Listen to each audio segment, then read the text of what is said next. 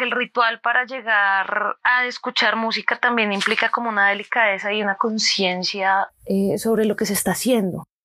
Yo soy Laura Villegas, guionista, primer asistente de dirección. Hago cine. Obviamente, pues también dentro del ejercicio audiovisual hay, hay muchas otras cosas que es importante hacer. Entonces, no, no me limito al ejercicio solo del cine, sino también series, de vez en cuando publicidad, de vez en cuando no. Me dedico a eso, pero pero pues digamos que desde siempre el tema de lo musical ha tenido mucha importancia en mi vida. Eh, yo creo que la música tiene la capacidad de, salvar vidas y salvar momentos o de cambiarte las perspectivas de vida, ¿no? Yo cuando estaba eh, muy pequeña le pedí a mi papá que me regalara una guitarra y es una guitarra que conservo hoy en día y le, pedí que me la regalara porque me parecía súper interesante el ejercicio de, de lo musical y efectivamente mi papá me llevó a una tienda un día y me dice esta es la guitarra que te quiero regalar, ¿te gusta? Y no, me muero.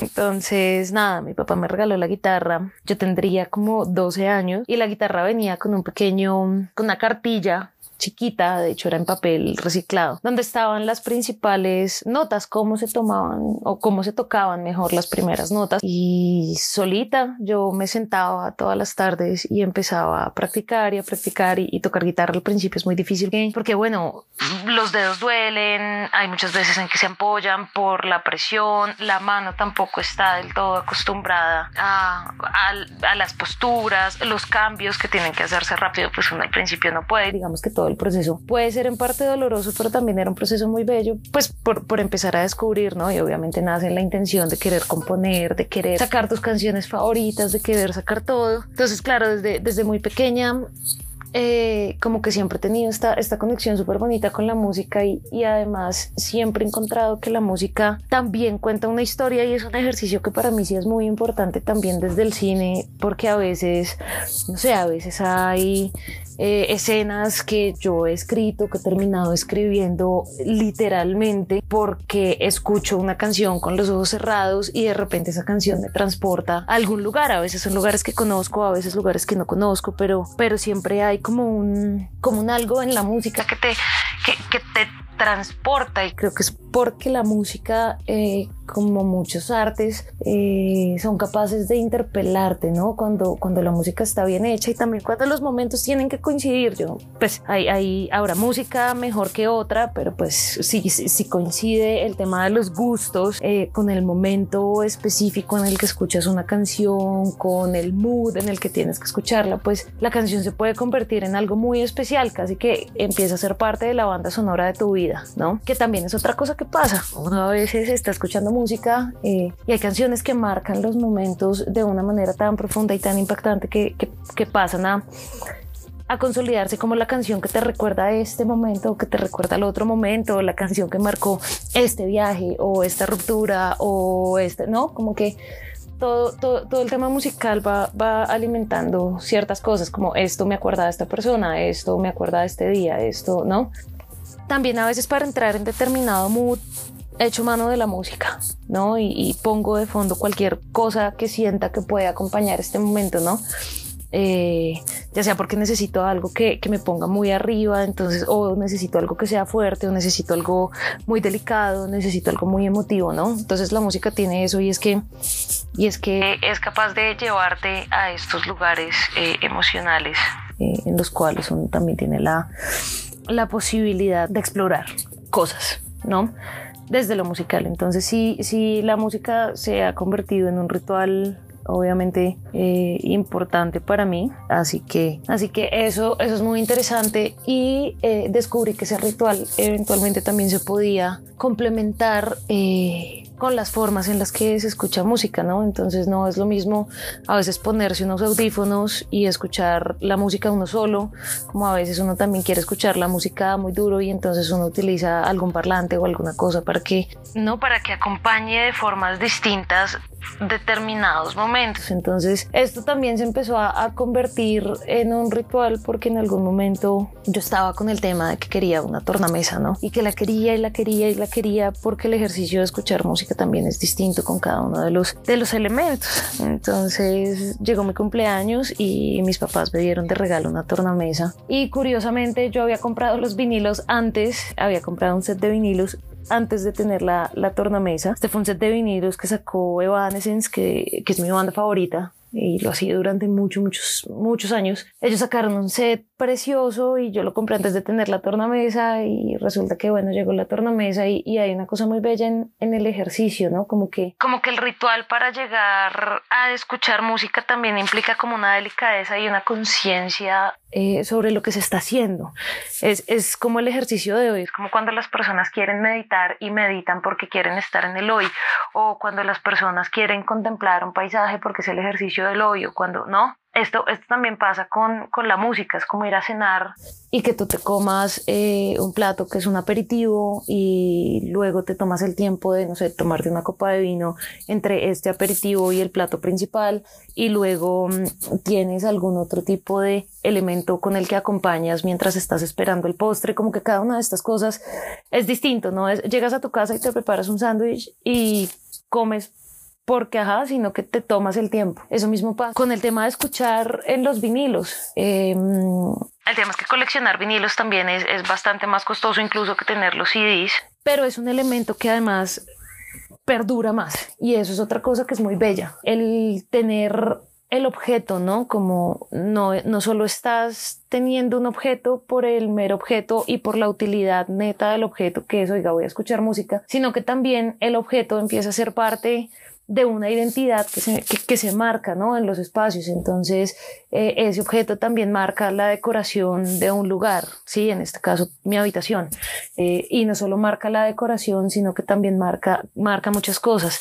El vinilo es, es algo que es muy delicado, la aguja de la tornamesa es muy delicada también la contemplación, ¿no? De cómo la aguja empieza a, a, tocar la música y empieza a moverse a lo largo del disco el sonido, siento yo que también escuchar directamente música de un vinilo te da la oportunidad de escuchar unos sonidos mucho más puros y es así tal cual como el artista quería que, que, tú escucharas eso, así lo estás escuchando, ¿sí? Y no tienes aparatos ni terceros ni nada que te interrumpa porque esa es la canción, no tienes publicidad entre medio, ¿no? Como pasa con las, con algunas aplicaciones o con algunas plataformas de streaming o plataformas online para escuchar música. Acá no tienes chance de que pase eso y no solo esto, sino que cuando hablaba del tema de, de del vinilo también como objeto es que los cancioneros están, las imágenes están, vienen acompañados, a veces hay unas colecciones que vienen acompañadas con libros, que vienen acompañadas con, no, como con una serie de cosas que, que también hay un trabajo detrás de esto, el diseño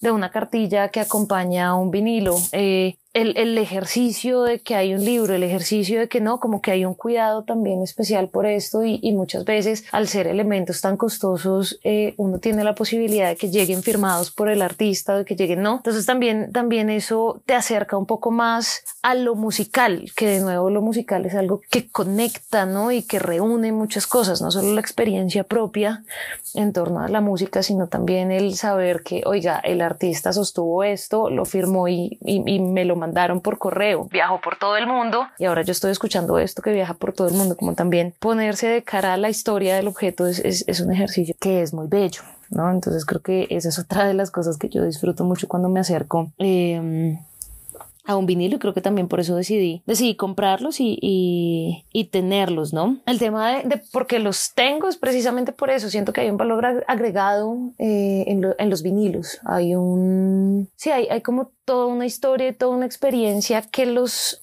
separa, ¿no? De la producción en masa. Y creo que eso también es, es, un, es un tema muy bello. Los vinilos no se hacen de manera tan masiva como los CDs y definitivamente no son tan masivos como las plataformas digitales, porque cualquier persona no está interesada en vinilos. Entonces, el tener el objeto, el abrir la tornamesa, organizar la aguja, poner, seleccionar, ¿no? Qué lado del disco es el que quieres escuchar, eh, el poder, ¿no? Y, y disfrutarlo, como que también todo eso empieza a a crear un ritual y, le empieza a dar relevancia y valor sentimental a cada uno de, los vinilos. Eh, entonces, entonces, claro, es una experiencia que te conecta un poco más con la música, eh, con los artistas, desde, desde este ejercicio, ¿no? Desde la reflexión detrás de todo lo que tuvo que pasar el objeto para ser objeto, ¿no?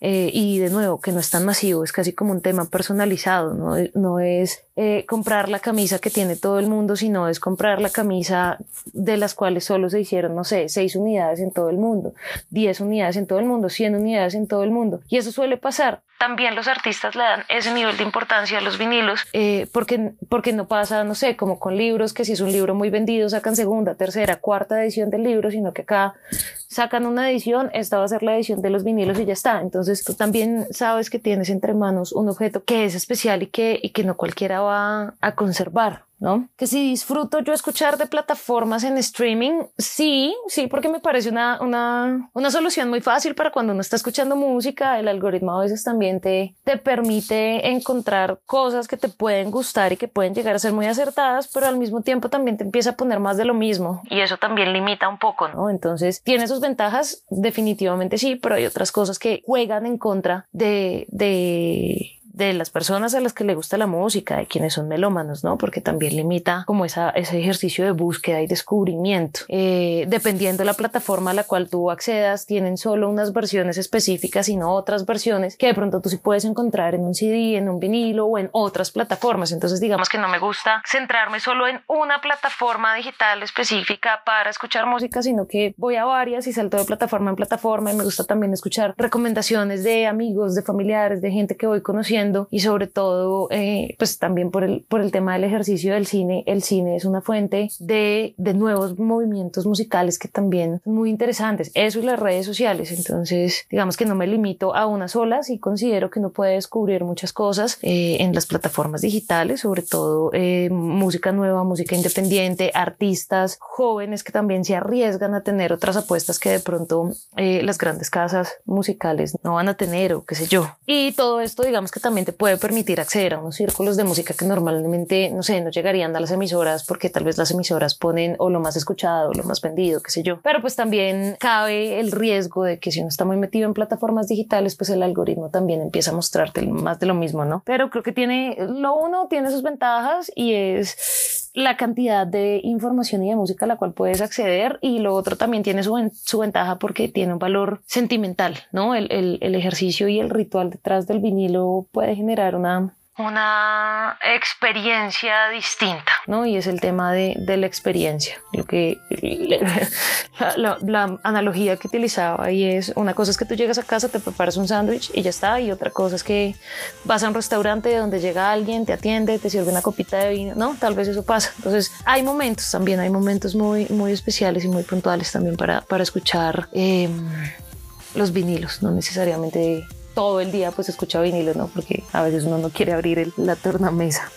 Hay, hay un ritual detrás del vinilo que, que está lindo, ¿sí? Es, y es también una disposición, como cuando todo tu cuerpo se dispone para hacer algo, eh, esta, esta es una de esas cosas, ¿sí? No es como cuando prendes el televisor para tener algo de fondo que suene mientras estás mirando el teléfono, ¿sí? Esto a veces puede pasar cuando, cuando uno escucha música de manera digital que, que simplemente estás como para tener un ruido de fondo que te acompañe a otra actividad mientras cocinas, mientras trabajas, mientras haces ejercicio. hacerlo con vinilos y con tornamesa también, también requiere una disposición especial. El cuerpo, la mente, el alma se están preparando exclusivamente para el ejercicio de escuchar música, ¿no? Entonces, esa es la forma de estar en el ahora. Creo que, creo que esa es una de las, de las diferencias más grandes para rescatar. La experiencia musical es una experiencia que se puede vivir tanto de manera individual como de manera colectiva. Yo también soy muy fanática de, ir a conciertos y cada vez que puedo, pues lo hago,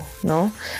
Entonces, a esta experiencia, eh, que quien tenga que acercarse a la música lo haga, lo haga con el corazón, que sea el corazón el que guíe, que sea este gusto y este amor por la música el que empiece a guiar también los lugares a donde uno llega con la música, porque pues eh, para gustos los colores, ¿no? Entonces, al, al, que le gusta le sabe, si eso es lo que te gusta, también dejarse mover y si en algún momento esta experiencia de la música, que es 100% sensorial, uno la quiere acompañar de otros sentidos, puede acercarse a uno a a la música en otros formatos, en CD, en temas digitales o incluso puede hacer uno el ejercicio de escuchar la música eh, con los ojos cerrados y completamente de noche o contemplando un paisaje o en medio de un viaje o en medio de, ¿no? Y cada una de esas cosas va a traer una experiencia. Yo creo que lo más importante eh, no es poner en contra lo digital versus lo análogo, sino tener una experiencia muy propia en torno a la música eh, y también explorarla dentro de muchos marcos. Eh, en conciertos, en recitales, en ópera, en no, en la casa, en el baño mientras uno se baña o en cualquier lugar, porque así de amplia es la música y creo que eso es lo más importante, eh, dejar que la música lo, lo interpele a uno desde cualquier, desde cualquier momento, instancia, en cualquier formato y, y disfrutarla al máximo, porque creo que para, para eso está la música.